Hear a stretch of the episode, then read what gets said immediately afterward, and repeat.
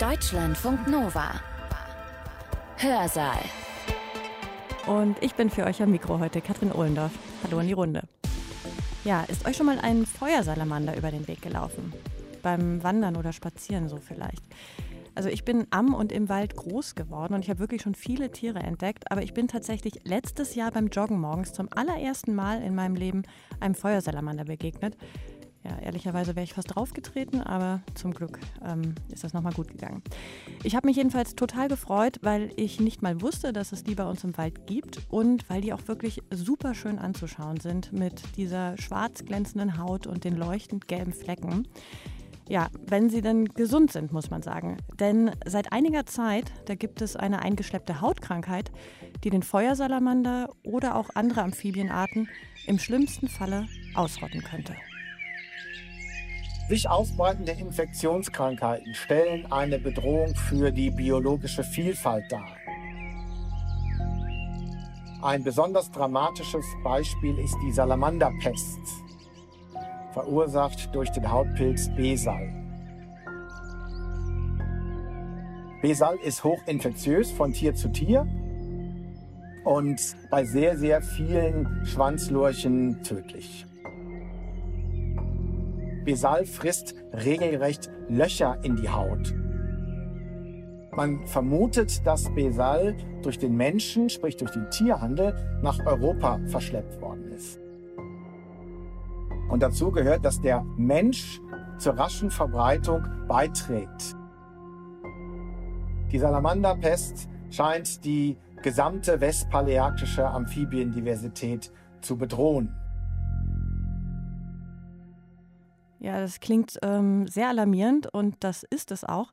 Westpaläarktisch, das musste ich ehrlicherweise selbst nachschlagen, das bedeutet nämlich Europa, Nordafrika und Teile Asiens, also ein riesiges Gebiet, in dem der Pilz sich möglicherweise ausbreitet. Stefan Lötters, den ihr gerade schon gehört habt, der beschäftigt sich schon seit mehreren Jahren mit diesem Besal. Er ist Zoologe mit Schwerpunkt Amphibien, Professor für Biogeographie an der Uni Trier, außerdem Mitglied der Species Survival Commission der Weltnaturschutzorganisation IUCN und akademischer Editor von Plus One unter anderem. Sein Vortrag heißt Das Problem der sich ausbreitenden Infektionskrankheiten am Beispiel der Salamanderpest. Aufgezeichnet wurde er am 6. Dezember 2021 im Rahmen des biologischen Kolloquiums des Masterstudiengangs Umweltbiowissenschaften an der Uni Trier. Ja, und Stefan Lötters beschreibt gleich auch ein paar Bilder. Wenn ihr auch welche sehen wollt, ich habe euch wieder einige Links zum Thema auf unsere Seite gepackt.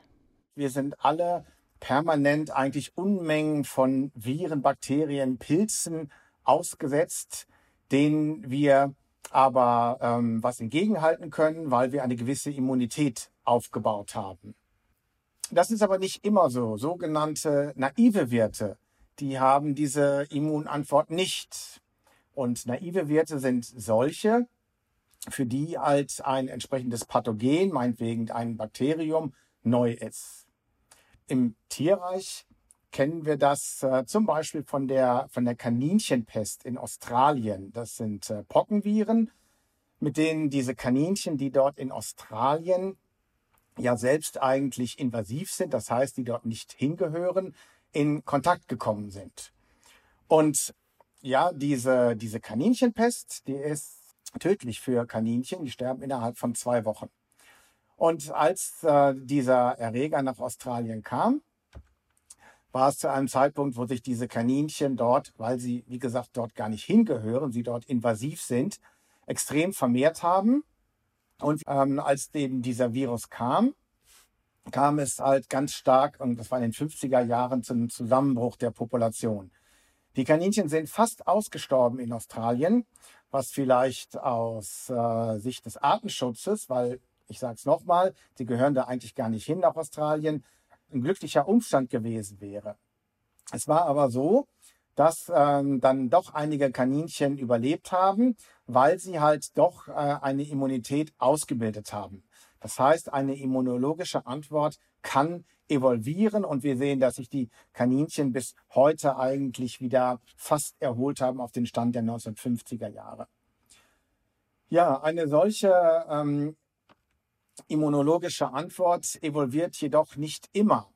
Und dann stellen neue Pathogene eine Bedrohung für die biologische Vielfalt dar. Ein Beispiel hier aus Europa ist die Krebspest. Wir sehen ähm, hier den äh, in Europa bei uns vorkommenden Edelkrebs, Astacus astacus, der eben unter dieser Krebspest leidet. Das ist eine Pilzkrankheit, die ist heimisch in Nordamerika. Und bei uns ist sie invasiv. Am Ende des 19. Jahrhunderts, um 1860, ist sie das erste Mal aufgetreten in Europa in der Po-Ebene in Italien. Und es ist eben genau das, was ich gerade sagte. Für die Flusskrebse hier bei uns ist äh, dieser, dieser Pilz tödlich und äh, der einheimische Edelkrebs ist fast vom Aussterben bedroht. Dazu kommt, dass bei uns invasiv ist, eine Krebsart aus Nordamerika, der Kamberkrebs, der diese Krebspest eben immer weiter verbreitet. Und wir finden heute den einheimischen Krebs, in Astacus astacus, äh, nur noch an sehr, sehr wenigen Stellen. Man ist sich der Problematik bewusst und Sie sehen hier mal so ein Schild aus, äh, von einem Standort in Baden-Württemberg, wo die Krebspest auftaucht. Dort wird halt gewarnt vor der Krebspest, dass eben vor allem auch Menschen über ihre Stiefel oder über freilaufende Hunde, über Angeln und ähnliches ähm, halt aufpassen müssen, dass sie diesen Erreger nicht von dem einen Gewässer in ein anderes transportieren. Das ist eben auch schon äh, ja, eines der großen Probleme. Also warum gelingt die immunologische Antwort nicht immer? Warum evolviert sie nicht immer? Weil häufig die Zeit einfach nicht da ist. Und dazu gehört eben, dass der Mensch zur raschen Verbreitung beiträgt von derartigen Pathogenen. Das Ganze wird noch begünstigt, wenn suboptimale Bedingungen herrschen, zum Beispiel durch den Klimawandel, zum Beispiel durch äh, Zerstörung der Lebensräume, zum Beispiel aber auch, wenn äh, schon andere Infektionskrankheiten noch da sind, die äh, vorherrschenden Tiere schon infiziert haben. Ja, wie gesagt, das sind alles Gründe, die halt äh, dazu führen, dass eine immunologische Antwort nicht so leicht äh, evolviert werden kann. Ein anderes Beispiel, die afrikanische Schweinepest. Das ist was, wo wir im Moment mit zu kämpfen haben. Sie kommt eigentlich aus Afrika, daher ja der Name. Und äh, sie ist vor einigen Jahren über äh, Asien und dann eben nach Europa gelangt, von wo sie jetzt halt äh, nach Westen vordringt und mittlerweile auch in Deutschland ist. Wir sehen hier mal so eine, so eine Karte von, ähm, von Westeuropa Sie sehen hier in Blau äh, Gebiete, wo halt die afrikanische Schweinepest äh, im Moment auftritt. Und Sie sehen, sie ist auch schon in Deutschland da, und zwar in den Bundesländern Brandenburg, Mecklenburg-Vorpommern und Sachsen. Und fast tagesaktuell am 3. Dezember waren 2903 Fälle bekannt. Befallen werden äh, Wildschweine, aber auch Hausschweine, die ja zur gleichen Art gehören. Und äh, diese afrikanische Schweinepest die ist auch tödlich für die Tiere. Und die Frage ist, ob hier vielleicht in äh, Europa und Asien eine äh, immunologische Antwort noch evolvieren kann, ob das gelingt. Ja, dieses Problem ist eigentlich ein altbekanntes. Da gab es zum Beispiel hier von dem, von dem äh, Kollegen Peter Daschak von dem äh, EcoHealth, von der EcoHealth äh, Allianz, einer NGO in den USA, 2000 schon einen Artikel, wo er sagt, Wildlife Emerging Infectious Diseases, also sich ausbreitende Infektionskrankheiten, pose a substantial threat to the conservation of global biodiversity. Und in ihrem Titel, in dem Artikel gehen die sogar noch weiter, sagen auch End Human Health. Und das ist uns allen bekannt, das ist sehr präsent. Genau das ist nämlich das, wovor damals schon gewarnt wurde. Corona. Ja, wir wollen aber heute nicht über Corona sprechen, sondern wir sprechen über die Salamanderpest, eine andere sich ausbreitende Infektionskrankheit, und zwar bei Amphibien. Sie wird verursacht durch einen Hautpilz, der zu der Gruppe der Hütchenpilze gehört, Chytridium myxota, und die Art heißt Batrachochytrium salamandrivorans. Sie ist, äh, wie gesagt, ein Amphibien, ähm, äh, Pathogen, was aber vor allem Schwanzlurche befällt, und zwar vor allem solche der Familie Salamandridae. Bei anderen Amphibien ist noch nicht ganz klar, was sie macht. Es scheint aber so zu sein, dass andere Amphibien, also Froschlurche zum Beispiel, zumindest als Vektoren dienen. Und weil dieser Name so fast unaussprechlich ist, kürzen wir den ab einfach als Besal. Und dieser Besal, was macht der eigentlich? Besal frisst regelrecht Löcher in die Haut. Und dann kommt es zu Sekundärinfektionen und ähm, man kann sagen, dass Besal im Grunde Tür und Tor öffnet für Infektionskrankheiten. Besal ist hochinfektiös von Tier zu Tier und äh, ist bei sehr, sehr vielen Schwanzlurchen äh, verläuft es tödlich. Wir sehen hier mal so ein histologisches Bild.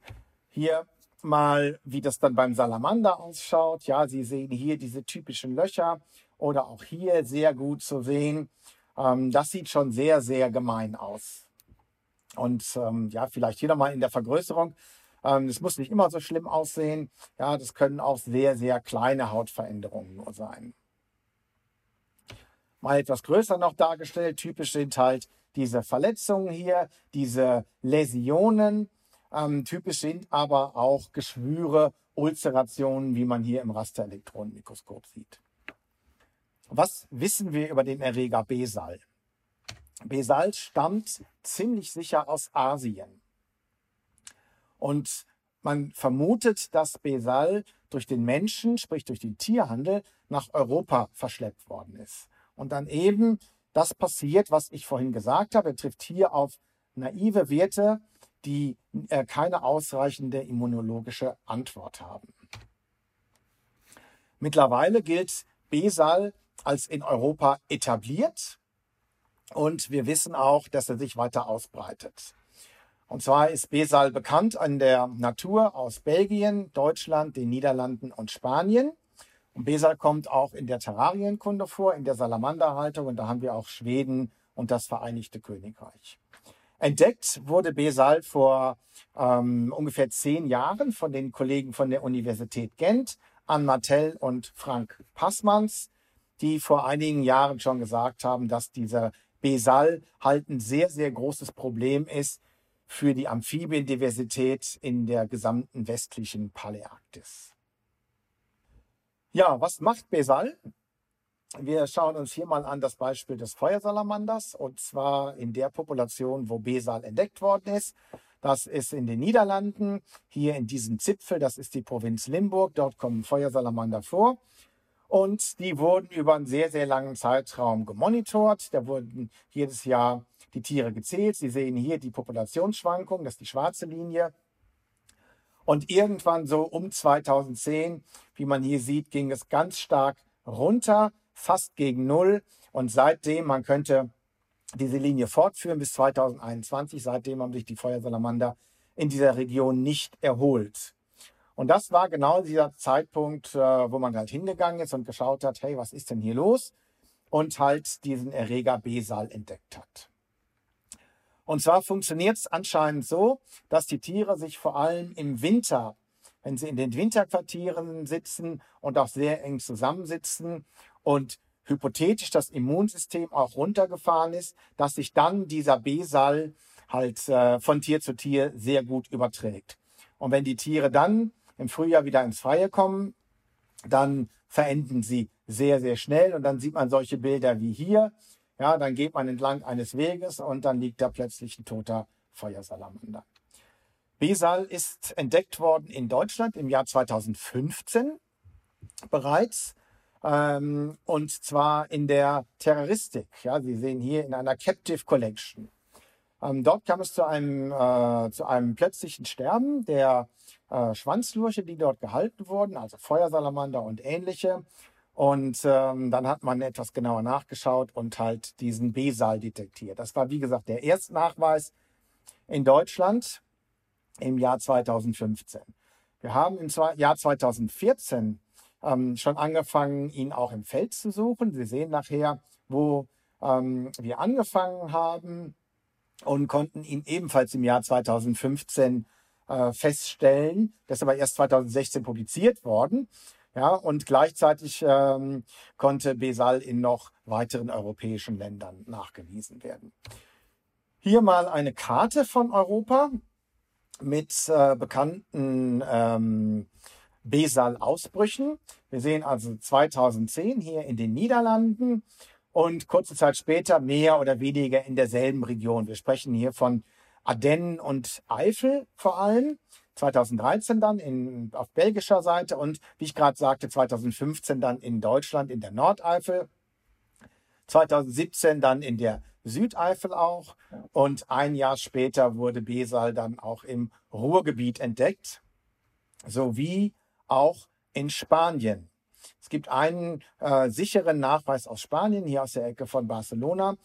Und letztes Jahr wurde dann Besal auch noch an zwei weiteren Standorten in Deutschland und zwar in Bayern entdeckt. Und ja, man kann es auf dieser Karte schon so ein bisschen erahnen. Deutschland ist äh, so ein bisschen wie der traurige äh, Besal-Hotspot in Europa. Das schauen wir uns mal ein bisschen genauer an. Wir sehen hier eine Deutschlandkarte und vielleicht zunächst mal hier, das ist der Standort in den Niederlanden, wo, die, wo Besal entdeckt worden ist, 2010 ungefähr. Und wir sehen dann weitere Standorte eben in Deutschland in dieser Region Nord- und Südeifel. Und zwar, wenn Sie hier unten schauen, die blaue Farbe bedeutet Ausbrüche äh, bis 2018, also von 2015 bis 2018. Und Sie sehen dann, seit 2019 sind in den gleichen Regionen noch welche dazugekommen. Das sind die roten. Und dann in Gelb, hier sehr, sehr weit entfernt, die Ausbrüche in Bayern. Das heißt, wir haben nicht nur sowas, was wir in der Biogeografie als Diffusionsausbreitung bezeichnen, eben in einer Region, sondern wir haben auch sowas, was wir als Long Distance Dispersal oder Jump Dispersal bezeichnen, weil es hier plötzlich mitten in Bayern an zwei Stellen unabhängig voneinander auftaucht. Sie sehen auch hier in der Karte diese, diese Kreuze. Und diese Kreuze bedeuten, dort haben wir mal nach Besal geschaut, schon 2017, ist aber nicht gefunden. Ja, warum jetzt trauriger Hotspot? Weil insgesamt sind es ungefähr 70 Standorte in Deutschland, die wir haben mittlerweile an Besal. Und ähm, das ist der Löwenanteil von den insgesamt ungefähr 100 Standorten, die insgesamt in Europa bekannt sind. Und ja, das ist jetzt mal hier eine Modellierung, die wir gemacht haben. Ähm, das heißt eine Eignungskarte für Besal. Die sind natürlich noch sehr, sehr vorläufig, weil der Pilz ja noch mitten in der Ausbreitung ist. Aber diese Karten geben eigentlich schon eine ganz gute Idee darüber, dass ganz Deutschland geeignet ist für Besal.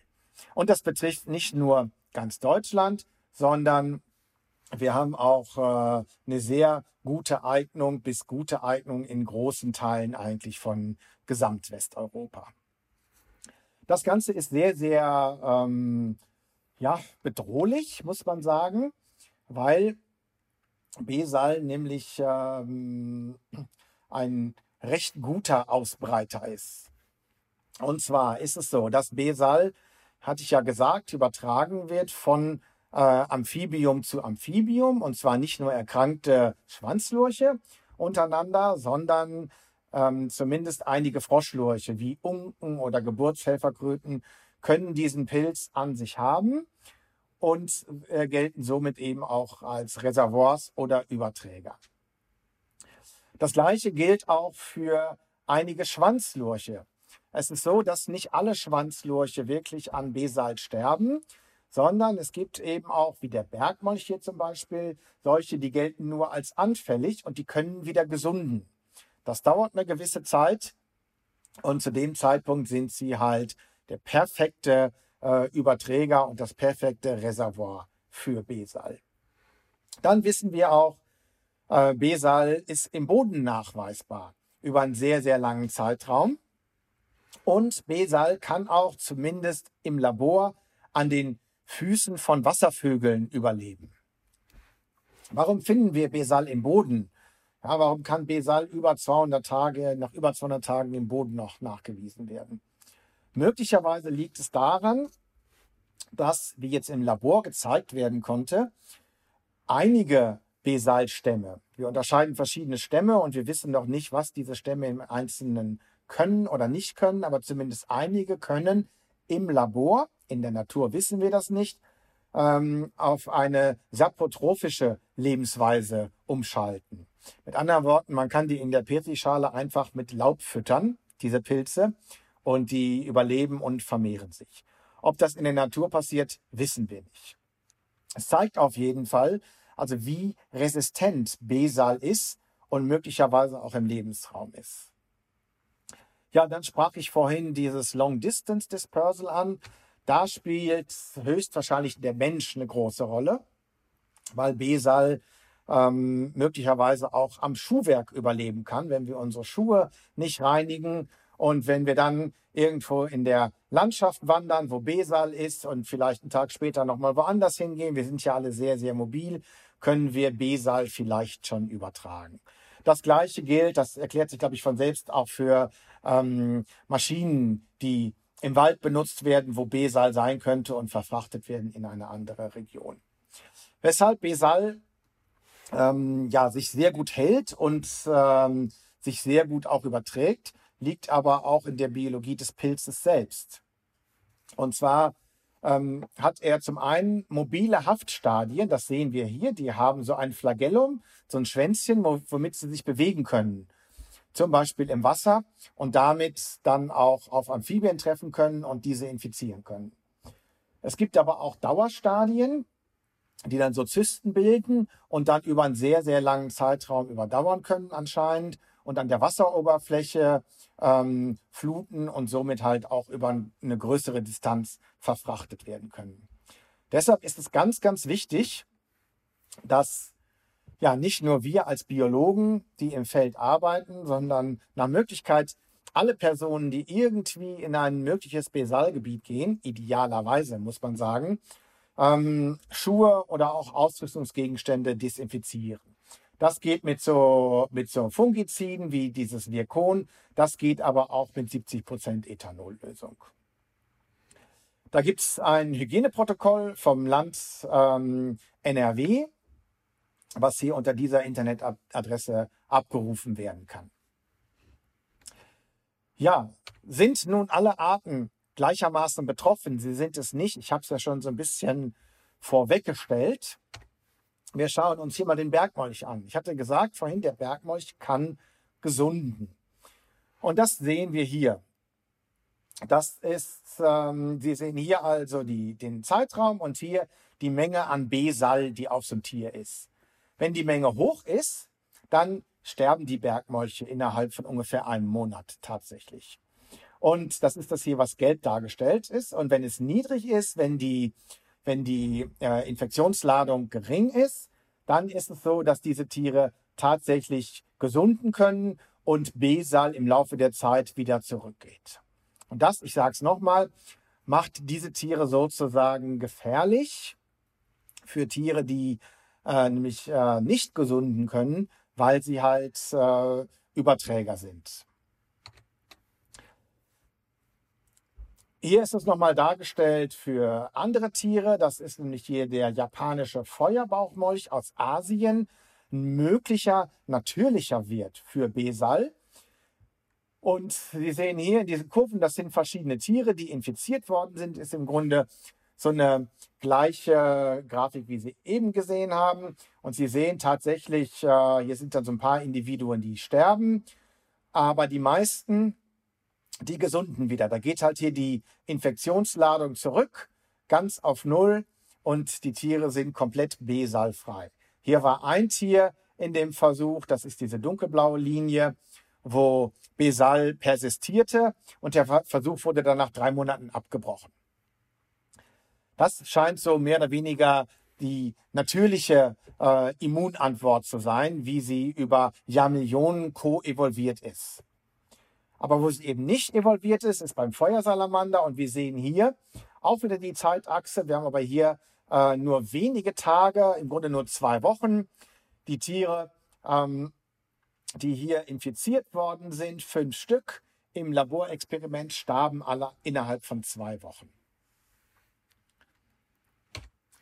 Ja, und ähm, Es ist tatsächlich so, dass also nicht alle Tiere gleichermaßen betroffen sind, auch nicht alle Schwanzlurche gleichermaßen betroffen sind.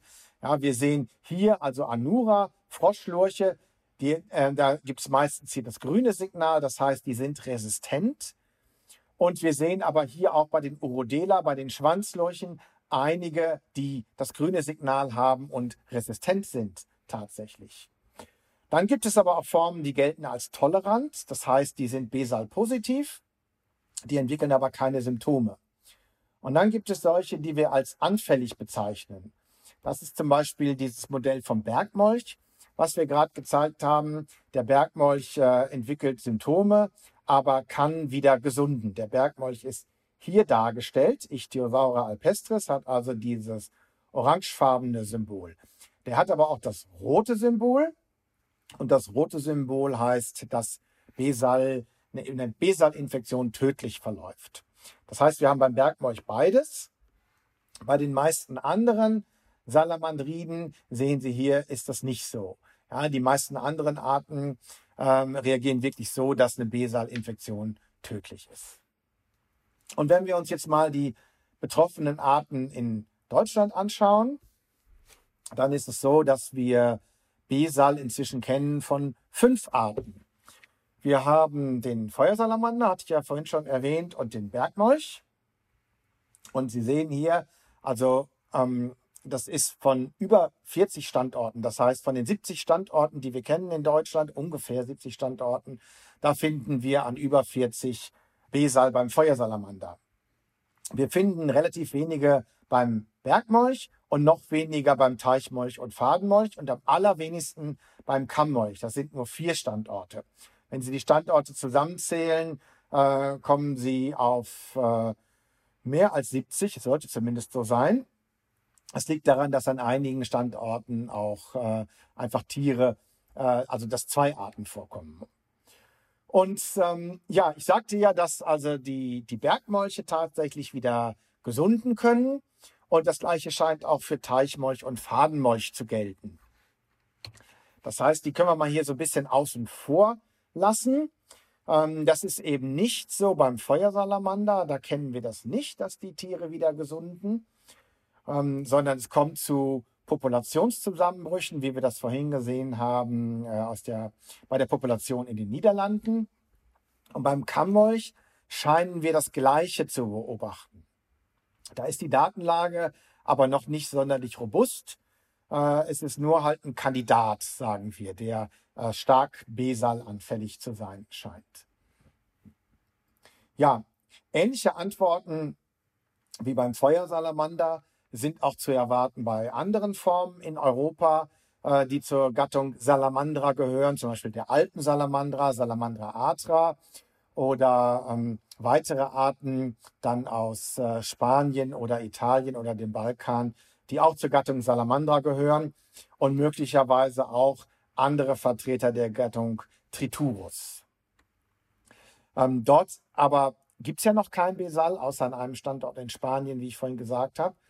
Und äh, das verdeutlicht nochmal, wenn wir dort eben eine ähnlich starke Antwort erwarten, wie beim Feuersalamander und beim Kammmolch, dann ist Besal eben wirklich eine sehr, sehr große Bedrohung für die Amphibienfauna in, Gesamt, ähm, in der gesamten westlichen Paläarktis. Ja, ist die Situation denn so hoffnungslos? Vielleicht nicht ganz. Also man muss vorwegschieben, wir wissen ganz, ganz viele Sachen nicht. Wir haben aber hier einen sehr, sehr interessanten Fall. Das ist äh, ein Standort aus der Eifel. Und zwar war es so, als wir 2015 das erste Mal Besal in Deutschland entdeckten, äh, wurde da auch in den Zeitungen darüber berichtet. Und äh, uns wurde dann zugespielt Material von einem aufmerksamen Leser und Naturbeobachter, der dort in der Eifel schon 2004 tote Salamander gefunden hat. Diese Tiere wurden auch konserviert. Und Sie sehen das hier äh, ähm, auf der Abbildung. Die Tiere liegen uns vor und die haben auch hier diese typischen Läsionen für Besal. Und wir konnten im Nachhinein feststellen, dass tatsächlich dort Besal schon 2004 gewütet hat. Das ist also der älteste bekannte Ausbruch in Europa. Und wenn man jetzt an diesen Standort heute geht, wir tun das seit 2017, dann finden wir dort nur gesunde Salamander, die sich reproduzieren. Also wir können dort Besal nicht nachweisen. Und ja, das ist erstmal, wie gesagt, also eine, eine, eine hoffnungbringende Nachricht. Wir können es aber nicht so richtig einordnen. Wir wissen nicht, äh, welche Dynamik dahinter steckt. Wir haben hier mal so ein paar potenzielle Szenarien. Also, Sie sehen hier in Blau die Entwicklung der Population, natürlicherweise beim Feuersalamander.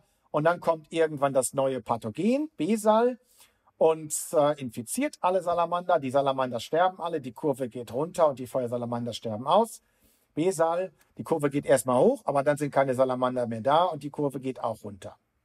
Frage ist, nach dem, was ich vorhin gesagt habe, dass ähm, Besal zum Beispiel auch im Boden nach 200 Tagen noch gefunden werden kann und ähm, sich äh, saprobiontisch ernähren kann, würde Besal vielleicht weiterleben und ähm, auf Dauer vorhanden bleiben, sodass, wenn Tiere neu dazukommen, sie sich sofort wieder infizieren würden.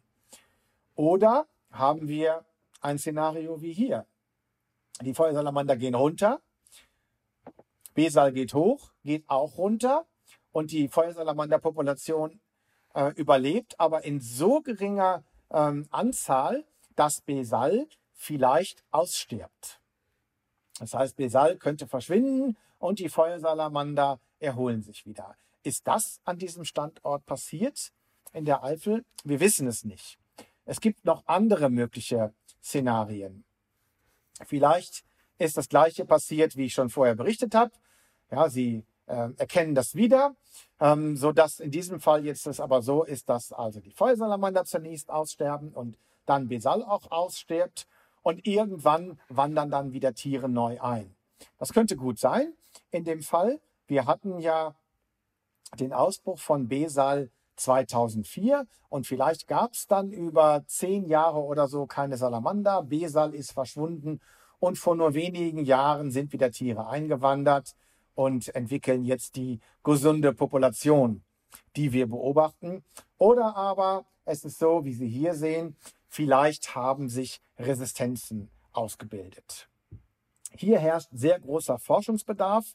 Das ist das, was wir in der nächsten Zeit auch angehen werden. Damit bin ich schon ziemlich weit durch mit meinem Vortrag. Ich habe noch eine Take-Home-Message. Und zwar, sich ausbreitende Infektionskrankheiten stellen eine Bedrohung für die biologische Vielfalt dar. Ein besonders dramatisches Beispiel ist die Salamanderpest, verursacht durch den Hautpilz Besal. Die Salamanderpest scheint die gesamte westpaläarktische Amphibiendiversität zu bedrohen. Allerdings ist es so, Besal ist wenig verstanden. Ja, ich zeigte gerade, äh, dass die Dynamik unverstanden ist. Ich sprach auch vorhin kurz an, wenn Sie aufmerksam zugehört haben, dass es auch verschiedene Stämme gibt von Besal, äh, worüber wir im Moment noch sehr, sehr wenig wissen. Das heißt, insgesamt besteht noch ein sehr großer Forschungsbedarf.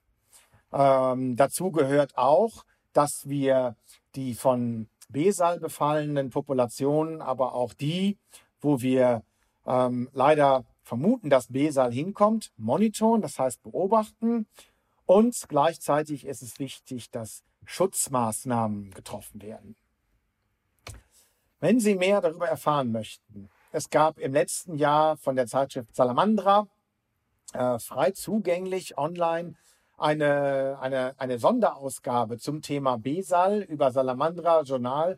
Ähm, haben Sie Zugang dazu. Dann gibt es von der Europäischen Gemeinschaft auch ein Projekt, wo wir mitgearbeitet haben. Dazu gibt es diese Seite Besal Europe. Mehr über Amphibienkrankheiten können Sie auch nachlesen ähm, auf den Seiten von den Kollegen aus der Schweiz, von der KARCH oder von amphibiendiseases.org, natürlich dann in Englisch. Vielen Dank für Ihre Aufmerksamkeit. Vielen Dank auch an die Kollegen. Ich mache das natürlich nicht alles alleine, sondern äh, wir sind an einem Projektverbund. seitens Uni Trier. Wir arbeiten zusammen mit den Universitäten Leipzig und äh, Braunschweig sowie ferner der Universität in Gent, wo die Kollegen Martell und Passmanns ja sitzen, die Besal entdeckt haben. Und wir arbeiten auch zusammen mit den biologischen Stationen in Nordrhein-Westfalen, in Düren, in Aachen und im westlichen Ruhrgebiet. Gefördert, auch hier möchte ich noch den Dank aussprechen, ähm, werden wir von der Europäischen Gemeinschaft, vom Bundesamt für Naturschutz, aber auch von verschiedenen äh, Ämtern in Nordrhein-Westfalen, in Rheinland-Pfalz und in Bayern. Vielen Dank. Stefan Lötters war das mit einem Vortrag über die Salamanderpest und den aktuellen Stand der Forschung dazu. Die Links, die ihr eben angesprochen habt, die findet ihr auch auf unserer Seite. Ja, und nach seinem Vortrag, da gab es noch ein paar Fragen und da habe ich euch mal zwei rausgepickt noch, weil ich die besonders interessant fand. Bei der Antwort auf die erste bekommt ihr nämlich auch mal so einen Eindruck, was in den Laboren so passiert. Die Frage war, ob die Forschenden denn mal resistente Tiere absichtlich mit dem Pilz infiziert haben. Also erstmal, wir haben das eigentlich vor. Und ähm, ja, wie ethisch das ist, kann man sich darüber unterhalten. Es ist auf jeden Fall so, dass man die Tiere auch wieder gesunden kann. Das heißt, wenn man die äh, aus der Natur entnimmt, kann man die sehr leicht gesund pflegen. Ja, zum Beispiel, es gibt verschiedene Methoden, äh, zum Beispiel durch eine Wärmebehandlung geht das. Ähm, das heißt, äh, wenn man also tatsächlich Tiere aus der Natur entnehmen würde und die dann diesem, diesem Pilz aussetzen würde im Labor, könnte man die auch wieder gesunden hinterher. Also ist es vielleicht ethisch einigermaßen vertretbar. Vor allem ist es vielleicht vertretbar, wenn man dann herausfindet, warum das so ist. Ja, also vielleicht sind es gar nicht die, die Tiere selbst, die die Resistenz haben, sondern vielleicht ist es das, was auf der Haut der Tiere lebt, das Mukosom. Ja, also das heißt äh, Bakterien, die natürlicherweise auf den Salamandern vorkommen. Das wissen wir alles nicht, das ist alles Zukunftsmusik, also wir würden uns gern in diese Richtung forschungsmäßig äh, betätigen tatsächlich. Ja, das wäre schon spannend, finde ich. Also vorausgesetzt, die Tiere leiden wirklich nicht.